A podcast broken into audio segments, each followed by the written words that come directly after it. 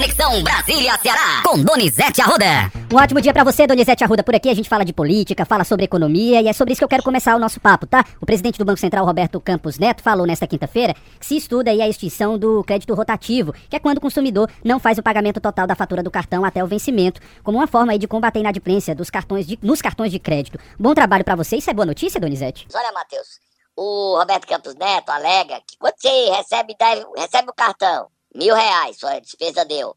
Aí você paga só o mínimo, que é 300. Aí quando chega, automaticamente, o banco parcela os 700 reais em 12 vezes. Você sabe quanto é o pagamento desse juro? Isso é o crédito rotativo. Você sabe quanto é que tá hoje esse juro nesse crédito rotativo, Matheus? Quanto é que tá os juros, Donizete? Conta pra gente. No ano, 436%. É muita coisa, viu? É um assalto, né?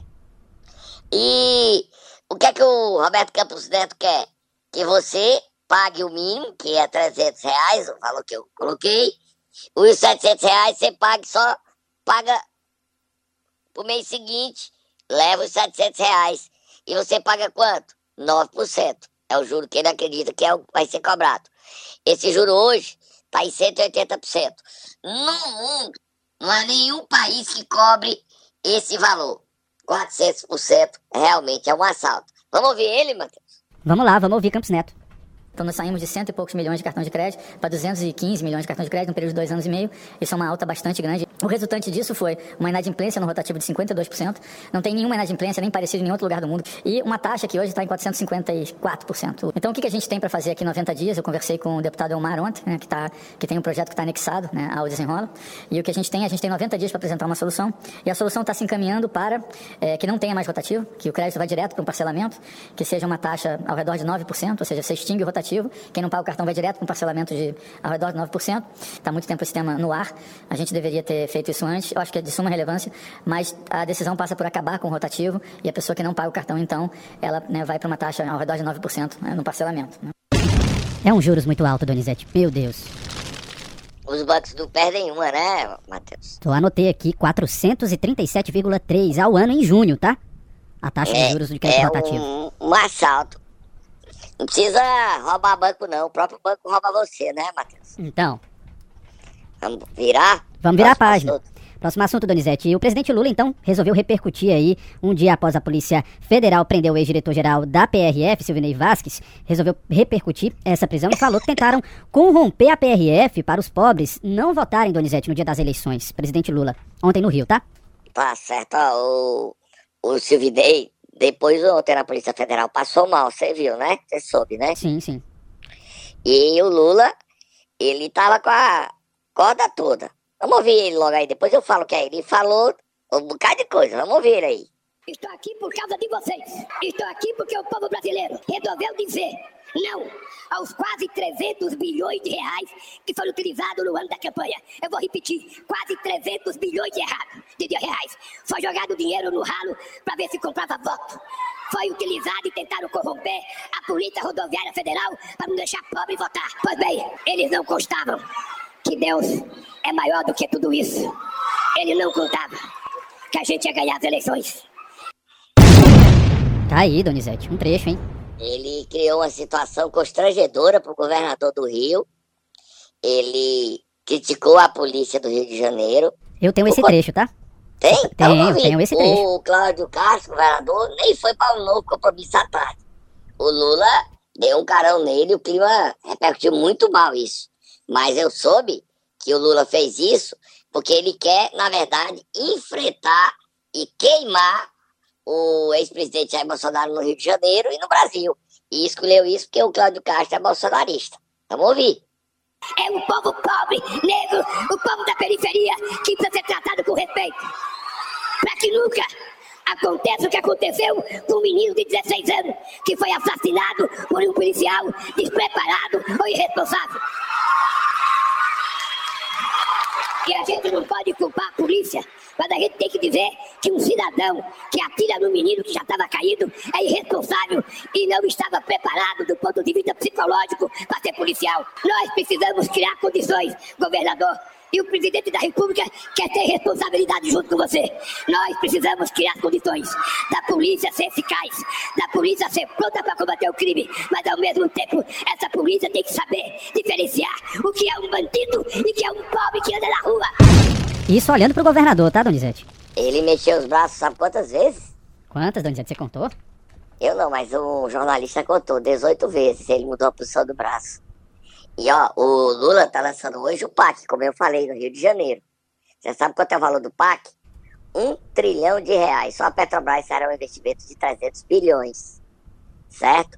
O PAC, você sabe quem tá no Rio de Janeiro? Já tá lá para participar da solenidade no Rio de Janeiro? Governador Humano de Freitas? Exatamente, o Mano tá lá. E é a reunião vai ter o constrangimento entre os governadores do Nordeste e o governador Romeu Zema. Você sabe da boa do Zema, Matheus? Qual é, Donizete? A boa? O Zema tá muito feliz com essa peia que o Nordeste deu nele, com essa repercussão. Ele não acha que foi negativo, não. Ele entende que ele se tornou conhecido. Ele acredita que tem a chance de ser candidato a presidente. Ele vai ser candidato como enfrentando o Nordeste. Você já pensou que mundo nós vivemos, Matheus? É, Donizete, complicada essa situação, viu? Não é por aí, não. É não, dividindo, é, querendo acabar o sentimento de nação, de pátria. Próximo assunto, Matheus, para terminar, dá tempo? Dá tempo, só pra você registrar, é pauta nos principais jornais de hoje. Kit Robótica, Gilmar Mendes, ministro do STF, anula provas que envolvem o presidente da Câmara, Arthur Lira, Donizete. O Gilmar ia votar isso hoje, aí ele anulou sozinho. Ele alega que a Polícia Federal não poderia fazer a investigação porque só com apoio, com a aprovação do Supremo. E aí, como a Polícia Federal investigou o Arthur Lira sem autorização, anulado tudo. Nós temos algum áudio sobre isso, não, né? Não, não, não temos nenhum áudio, só aqui um trecho da matéria, Donizete. Você quer que eu leia? Leia-se, por favor. Diz assim: o ministro Gilmar Mendes do Supremo Tribunal Federal anulou todos os elementos de prova relacionados a Arthur Lira na investigação sobre suspeita de desvios em contratos de kits de robótica. A apuração mira aliados do presidente da Câmara dos Deputados, mas o parlamentar era citado no processo. A decisão de Gilmar Mendes foi tomada com base num recurso por meio do qual a defesa de Lira requereu a suspensão da investigação que diz respeito ao presidente da Câmara. Os advogados argumentaram que as provas são nulas porque foram coletadas quando o processo estava na primeira instância embora investigações a deputados devam tramitar no STF, como você acabou de explicar para os nossos ouvintes. É, é uma decisão muito contundente. Investigar deputado não pode, Matheus. Só se o Supremo autorizar. Vamos tomar um suquinho de maracujá? E um cafezinho também. Um cafezinho, um cafezinho pra gente acordar, né? Momento Nero! Vamos lá, Donizete Arruda. Sexta-feira já chegou e nós iremos acordar quem hoje? O presidente da CPI da Enel. Tá investigando a Enel, ela começa a trabalhar segunda-feira e ele diz: ou a Enel muda ou a Enel se muda. Ainda bem que a Assembleia Legislativa está fazendo essa CPI para enquadrar a Enel. A Enel que maltrata o cearense pesadamente. Vai, Tata, acorda Fernando Santana.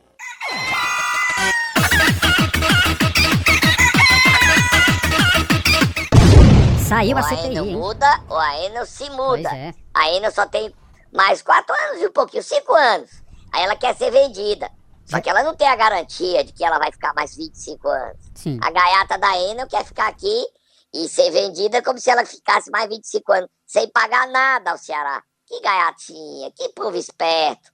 Essa CPI vai acabar essa folga da Enel. Ela fez de tudo para evitar essa CPI, mas o presidente Evandro Leitão, mais Fernando Santana foram contundentes, cortantes e instalaram. Vamos ouvir.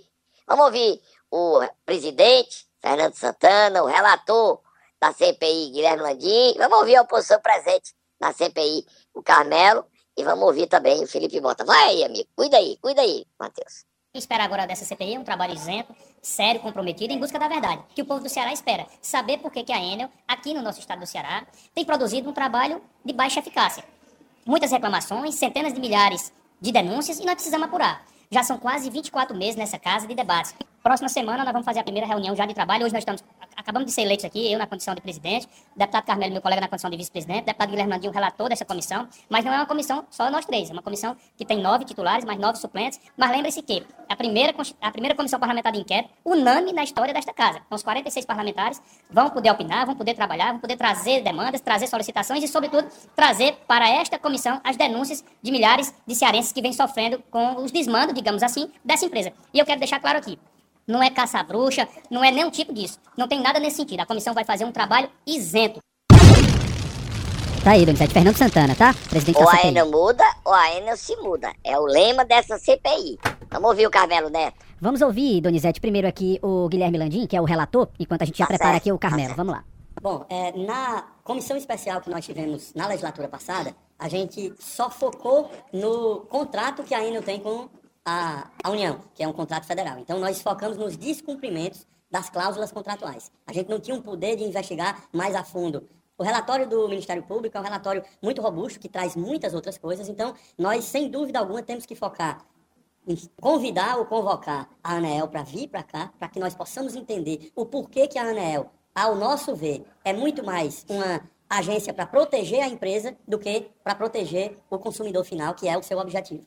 É, chamar o judiciário para cá para entender o que é que a Enel tem é, dado de retorno em relação a todas essas cobranças, DECOM, PROCON, prefeituras municipais, câmaras municipais, para que a gente, a partir daí, possa ver a prestação de serviço, mas também a questão de todos esses outros descumprimentos. Tá aí o relator da CPI, Guilherme Landim. Agora nós vamos ouvir o vice-presidente, Carmelo Neto. Eu, inclusive, estarei apresentando na primeira reunião deliberativa um requerimento solicitando audiência pública, pelo menos em cada cidade, né, de cada região do estado do Ceará, justamente para que nós possamos interiorizar, levar essa CPI para ouvir. Afinal, nada melhor do que ouvir o cidadão que está sofrendo na ponta, com os descasos, com os abusos da Enel. E dizer também que a minha presença como vice-presidente da CPI é, sobretudo, uma mensagem de que essa Comissão Parlamentar de Inquérito é uma comissão do Parlamento Cearense, em defesa do povo cearense, suprapartidária, com o único objetivo de buscar respostas, justiça e evitar que novos descasos como o da Enel venham a se repetir em futuros contratos no estado do Ceará. Pronto, Donizete, tá aí. E o deputado Felipe Mota já está, membro da CPI, está querendo a suspensão da cobrança da taxa de iluminação pública, enquanto a Enel não explica o destino, porque é que não atende as pessoas, porque é que não faz novas ligações. Realmente a Enel é uma unanimidade, né? A Enel não respeita ninguém no Ceará, não respeita governo, não respeita administrações municipais, a Enel é unânime. Todo mundo é contra. Como é que pode, hein, Matheus? Ela não tem ninguém que defenda ela. Ninguém na Assembleia. De 46, ninguém disse que ela faz um trabalho bom. Ninguém. É, eu acho que a gente tem que trabalhar para romper esse contrato da Enel e mandar ela para baixo da égua. Vamos ouvir o Felipe Mota? Logo na implantação da CPI da Enel, eu trago a importância de nós suspendermos esses pagamentos devidos de iluminação pública. Nós precisamos trazer a prece é, para estar conosco, somando na CPI da Enel, para que a Enel diga porque que por muitas vezes ela faz algumas cobranças indevidas aos municípios em relação à iluminação pública. Então chegou a hora de nós fazermos esse encontro de contas. Se a Enel recebeu a mais, que ela devolva aos municípios. Que os municípios consigam, em um acordo aqui dentro da CPI da Enel, fazer com que esse recurso que o cearense pagou a mais seja descontado nas contas futuras. Então nós precisamos trazer ações concretas e reais. O cearense precisa acreditar na CPI da Enel. Chegou a hora, a CPI da Enel, de nós fazermos uma conversação com todos os membros e dividirmos em área de atuação o que será feito com os cearenses que precisam e necessitam do serviço da Enel no estado. Olha, essa CPI, ela nasce com muita expectativa, Matheus. Porque essa unanimidade de resistência, de oposição, de crítica ao trabalho da Enel é muito grande. E a Enel que quer renovar esse contrato por mais 25 anos, ninguém no Ceará defende. É uma irresponsabilidade enorme dessa empresa, que não respeita o povo do Ceará, que está lucrando aqui uma fortuna permanente e nem tem nenhum respeito ao trabalho que ela deveria fazer. O lucro dela está no contrato. Agora, tratar a gente do jeito que a gente é tratado é inaceitável. Você precisar da Enel, é melhor a morte. Próximo assunto, Matheus. Eu queria falar de você botar o próximo assunto, dizer. Só tá moar fogo no motor, moar, moar, moar, moar, moar, moar, vai moar, vai moar, vai, vai, vai. Já, já tem sessão na Câmara Municipal de Santa Quitéria, Matheus. E a Câmara vai decidir se abre um processo de impeachment contra o prefeito afastado, Braguinha. Braga Barroso, é Braga Barroso, prefeito afastado pelo, pedido da Procap pelo Tribunal de Justiça do Ceará. Cinco vereadores são acusados de receber a farra dos vales de combustíveis. E o engraçado é que a denúncia é do próprio vereador Renato Catunda. Os vereadores não têm como não abrir esse processo contra o Braguinha, porque eles defenderam na semana passada investigar a prefeita Lígia Protacho Interina, que está há menos de quatro meses no cargo. Aí, no embalo que eles querem investigar a Lígia, porque a principal denúncia é que ela não fala com os vereadores, aí é o Braga que foi afastado do com as provas que levaram ao afastamento dele pelo Tribunal de Justiça. A Câmara tem que investigar também e acompanhar o que o Poder Judiciário está fazendo. Muita expectativa na cidade. E a Câmara deve ficar lotada. A polícia vai ser chamada. Provável, espero que não, não precise. Para apartar. Confusão é que não falta em Santa Quitéria, Matheus. Agora você me diz qual é o próximo assunto. Donizete, já que a gente estava falando aqui sobre a Assembleia Legislativa, vamos registrar que ontem teve uma mudança. O ex-prefeito de Campos Salles, Moésio Loyola, do PP, assumiu a cadeira na Assembleia Legislativa aí pelos próximos quatro meses. O retorno se dá aí durante a ausência por 120 dias do deputado João Jaime. Como você já havia dito, ele vai fazer um tratamento de saúde, né? Ele vai ser operado da coluna, Matheus. Tá? Ele vai fazer a cirurgia da próstata e também da coluna em São Paulo. Ele tirar 90 dias, como eu disse aqui, houve um convencimento de tirar 121 dias, permitindo que Moés Loyola volte a ser deputado estadual. Ele virou primeiro suplente das eleições do ano passado. Vamos ver o momento que ele toma posse, só para vocês verem? E eu te disse, Matheus, que ele ia assumir. Você se lembra? Lembro, lembro sim. Ó, oh, Donizete, só para deixar aqui claro, na verdade eu tenho o trecho aqui de uma entrevista que ele deu ontem, assim que terminou a sessão, ele falou sobre a expectativa dele para esse mandato. Ele que já então, foi deputado estadual, né? Vamos é, ver. vários mandatos. É, a gente está renovando esse sentimento, desejo realmente de passar aqui alguns dias, dar uma parcela de contribuição e ter realmente uma atuação contundente como deputado estadual. Expectativa boa de reivindicar realmente naquilo que eu senti, na necessidade do choro sentido das pessoas carentes do interior. Isso me deu mais força, mais vontade e principalmente mais sabedoria para reivindicar em nome delas. Tá aí, Donizete. O Moés passei os oito mandatos da Assembleia, isso mesmo, é? Vou confirmar, mas se eu não me engano são sete mandatos. Ele teve sete mandatos, Donizete. O último ele saiu para poder ser prefeito e dois mandatos de prefeito de Campos Salles, né? Exato. Mas a pessoa muito querida na Assembleia. Foi presidente, na época que. Foi presidente em 96. Um mês como presidente. O Cid Gomes ganhou as eleições de prefeito de Sobral e o Moés assumiu no lugar dele. Próximo assunto, Matheus. Isso, viu, Donizete? Sete mandatos de deputado. Tá bom? Tá bom. Vamos lá, vamos mudar Agora de assunto. Agora ele tá indo pro oitavo, né? Apesar Exatamente. de ser só quatro meses.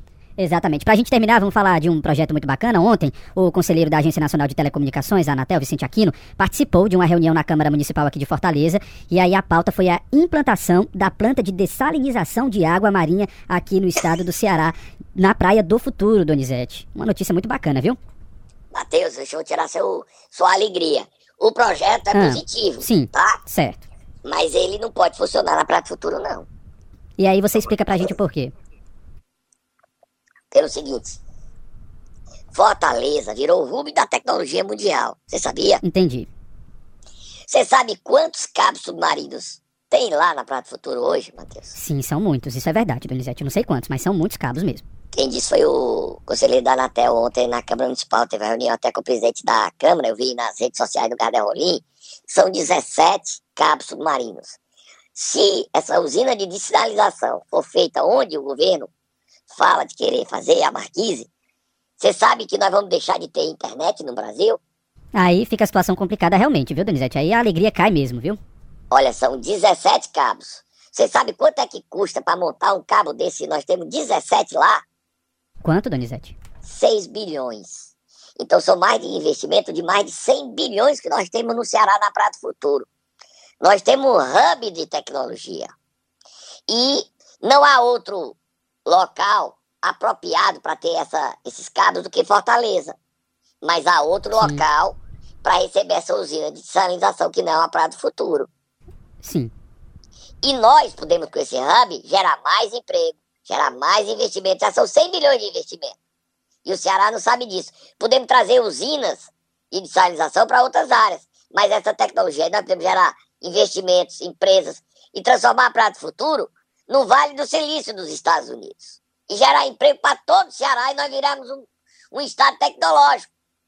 Por isso a importância da Câmara Municipal de Fortaleza ter discutido esse assunto ontem e a gente ouvir o conselheiro da Anatel, cearense Vicente Aquino, falando sobre a importância desses cabos e de mantermos esses cabos aqui no Ceará e procurar um local para a usina de salinização. É muito bacana, como você diz, essa usina, mas não na Praia do Futuro. Exatamente. Vamos ouvir Vicente Aquino? Vamos lá, vamos ouvir um trecho. O debate está sendo para a comunidade nós aqui, é, a infraestrutura crítica da, dos carros submarinos que chegam à praia do em conflito com a construção da indústria de dessalinização que ali está sendo construída também. Então, isso é um assunto importantíssimo para gerar tanto água para o Nordeste brasileiro, como é infraestrutura crítica de telecomunicação, também é um assunto importante. Então, a Câmara de Fortaleza, em boa hora, está acabando essa discussão, esse debate. Eu espero que seja um de muitos que vamos trabalhar para que a gente consiga construir uma solução pacífica que atenda todos os atores desse mercado. Olha, a Anatel está fazendo aí um projeto de conectividade, nós temos recursos de 3 bilhões e 500 bilhões de reais. Eu tive a honra de ser, de ser escolhido meus pais para conduzir esse projeto e nós vamos levar sim conectividade em alto padrão a 10 mil escolas do Brasil que não tem qualquer tipo de conectividade e também a 3 mil escolas que não têm energia elétrica. Daí, Donizete, informações extremamente importantes, viu? Inclusive sobre a conectividade nas escolas. 10 mil escolas, como disse aí o conselheiro da Anatel. É, agora vamos encontrar uma solução para que a usina nós não percamos. A gente não, não abre mão da usina de salinização, mas a gente também Isso. não coloca em risco a nossa internet. Até porque por- se tirar, se fizer essa usina, os caminhos vão, ser prejudicados e a gente fica sem internet. Sim, e- Aí agora eu nem ia falar com você. Que nós Exatamente. estamos falando aqui que eu estou com internet. Para terminar, dizer o seguinte, Matheus, só uma informação. A Prefeitura de Icó distribuiu uma nota ontem, no início da noite, dizendo que não, não pegou os animais que desapareceram. Ela não teve nenhum trabalho que tenha sido da Prefeitura de Icó. Nós não acusamos ninguém ontem, quando os aual sumiram, não é isso? Exatamente. Não acusamos Nós ninguém. só dissemos que a PASSE, que é a entidade, a Marconisa, diz que os animais sumiram das ruas de Icó. Nós não acusamos a prefeitura. Longe de nós essa história. Nós dissemos que os animais sumiram. A prefeitura já foi se defender. Não sei por que, que a prefeitura de Icó se defendeu. Nós não acusamos a prefeitura, não. Nós dissemos que os animais, os auaus, os cachorros de Icó, que andavam nas ruas, sumiram. Foi você que pegou, foi, Matheus? Absolutamente, Donizete. Inclusive, já quero convidar você para explicar melhor sobre isso no seu programa no YouTube mais tarde, porque já terminou nosso tempo por aqui, tá bom? Tá bom? Hoje à noite, 7 horas da noite, tem programa no meu canal do YouTube e a Piba de Boi vai comigo. Cadê os auau, hein? Cadê de Icó? Acho que foi você, Matheus. Não, não fui eu não, não fui eu não. Não tenho esse você. tempo todo não. Vamos lá. 7h53, até segunda, Donizete. A gente volta com Bom mais informações. pra você. Pra você também.